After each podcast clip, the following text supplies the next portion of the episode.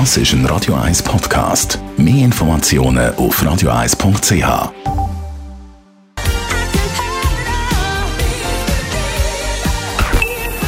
Best auf Morgenshow wird Ihnen präsentiert von der Alexander Keller AG. Suchen Sie den besten Zügelmann, müssen Sie zum Alexander Keller gehen. alexanderkeller.ch Es ist vielleicht der Heiratsantrag vom Jahr, den Sven Epine da hat gemacht in der Sendung «Darf ich bitten» vom Schweizer Fernsehen. Am Samstagabend ist er in die Knie gegangen und hat seinem Michael einen Heiratsantrag gemacht. Völlig nervös war er, hat er erzählt. Ich kann mich gar nicht mehr aufs Tanzen konzentrieren. ich habe gedacht, hey, ich bin schon froh, wenn ich noch zwei Sätze kann sagen kann. Und ich habe mir gedacht, es kommt der Moment näher.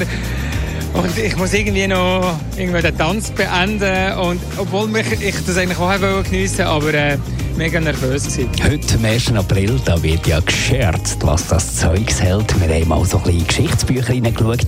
Die besten April-Scherze von allen Zeiten. 1957 hat BBC im Programm bekannt gegeben, dank am milden Wetter und weil der Spaghetti-Schädling ausgerottet worden sei, hätten die Schweizer Bauern eine besonders gute Spaghetti-Ernte.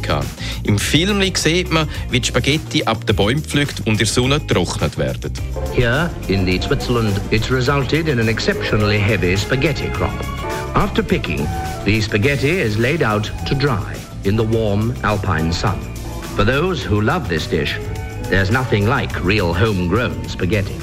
Weil in den 50er Jahren die Spaghetti in England noch nicht so bekannt waren, ist der Sender von Arroyf regelrecht überfahren worden. Die Leute wollten vor allem wissen, wo man denn so einen Spaghettibaum posten kann. Und für alle, die, die am Wochenende ein bisschen im Garten gearbeitet haben oder den offiziellen Zügeltermin haben müssen nutzen, für ein paar Kisten zu schleppen und heute Morgen Muskelkater haben, wir haben dagegen angekämpft oder wenigstens probiert.